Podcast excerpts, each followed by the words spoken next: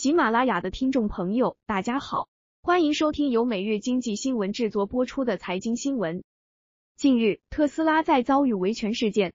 五月二十日晚间，一个名为“重庆特斯拉维权车主头条号”发布了一条“重庆撞墙特斯拉车主致特斯拉高管”的一封公开信。该维权车主在公开信中表示：“我是重庆驾驶特斯拉在车库突然加速刹不住车，然后撞上墙壁特斯拉车子的购买者。”这次我购买的特斯拉在车库莫名其妙突然加速，从十公里左右速度，在不到十米的距离撞上墙。这时前面两个安全气囊全部打开，我相信这个时候速度相当不低。我们想知道到底是啥原因出现这个事故。我跟你们四零零致电了，你们技术人员也联系我们了，但没有一个负责人来给一个说法。我们找不到你们这些幕后的领导，这也是我们想跟你们写公开信的原因。据媒体报道，五月十八日。重庆，张女士驾驶特斯拉在车库内撞墙，致儿子牙槽骨被撞裂。她称车辆在低速情况下突然加速，踩刹车毫无反应，车头受损严重，前排安全气囊已弹出，附近有不少血迹。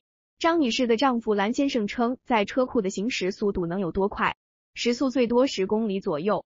从行车记录仪可以看到，车辆行驶到事发路段时，特斯拉有明显提速。并且踩了刹车后没有反应，直至撞墙车才停下。根据车库物管提供的事发监控画面显示，车辆是在行至下坡路段时突然加速，并且在撞墙以前刹车灯亮起。此外，事发时车库内地面干燥，也无降雨情况，因此也不存在路面打滑的情况。张女士表示自己有十年驾龄，车是今年二月新买的。特斯拉售后回应称，将积极协助处理后续事宜。事故造成蓝先生、张女士的儿子上下牙槽骨裂，掉了四颗门牙，七八颗牙齿松动，另外一个孩子也受了伤。蓝先生表示说，特斯拉究竟是交通工具还是杀人工具？特斯拉一定要给我个明明白白的解释。每辆车背后都是一个家庭啊！没出事前，蓝先生一家人对特斯拉还是挺满意的。我本人也算是马斯克的粉丝，觉得他是个很了不起的人物，买过他很多传记和小说。还总给儿子讲他的事迹。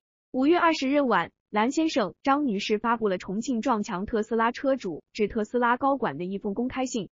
信中称遭遇网络水军质疑张女士的操作技能，怀疑事故发生的原因是操作失误。蓝先生、张女士在信中表示，我们的诉求非常简单，我们想要知道事情发生的真相，想要拿到你们特斯拉的数据，让相关机构来做一个公平、公正、公开的鉴定。让成千上万的特斯拉车友不再担心。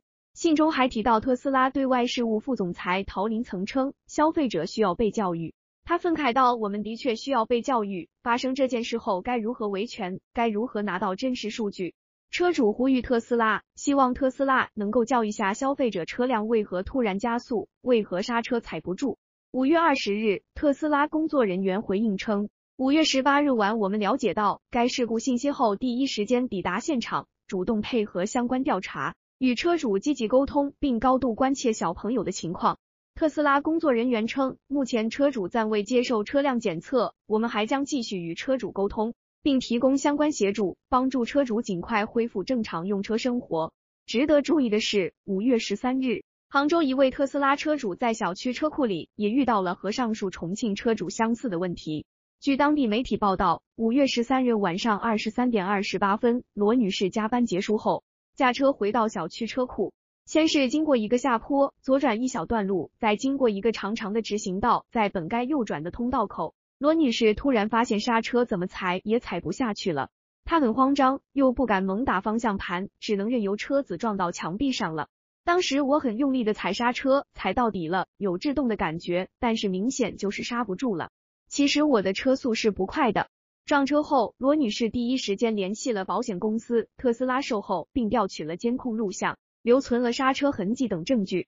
从事故照片可以看出，车子的前保险杠有破损，车库墙壁也被撞掉了一块墙皮。罗女士的特斯拉订购于二零二零年四月、六月提车，近一年的时间里，车一直由她本人开着，日常上下班和接送孩子，体验一直还不错，对车也非常熟悉。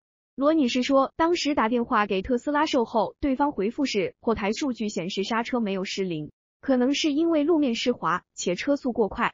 但罗女士并不认可。她说，虽然前一天晚上下雨，车库地面是有些湿路，但是她的车速不快，而且从车库入口到撞车，经过了长时间的缓冲，地面湿滑不应当成为她刹不住的理由。而且从撞击力道来看，也可以说明车速不快。据中国乘用车市场信息联合会公布，中国市场汽车销量显示，二零二一年前四个月。特斯拉累计销量达九万五千一百二十五辆，其中四月销量为两万五千八百四十五辆，与三月销量相比下降百分之二十七。除了在华销量下滑，品牌陷入危机外，特斯拉在资本市场也遇到了一些小麻烦。自今年一月末以来，特斯拉公司市值已经蒸发近三千亿美元。五月二十日，特斯拉股价涨百分之四点一四，报五百八十六点七八美元。但距离今年一月近九百美元的高价，仍有近三百美元的距离。本文仅供参考，不构成投资建议，据此操作风险自担。感谢收听本期财经新闻，喜欢本栏目的朋友可以点击订阅按钮，更多精彩资讯，请查阅每日经济新闻客户端。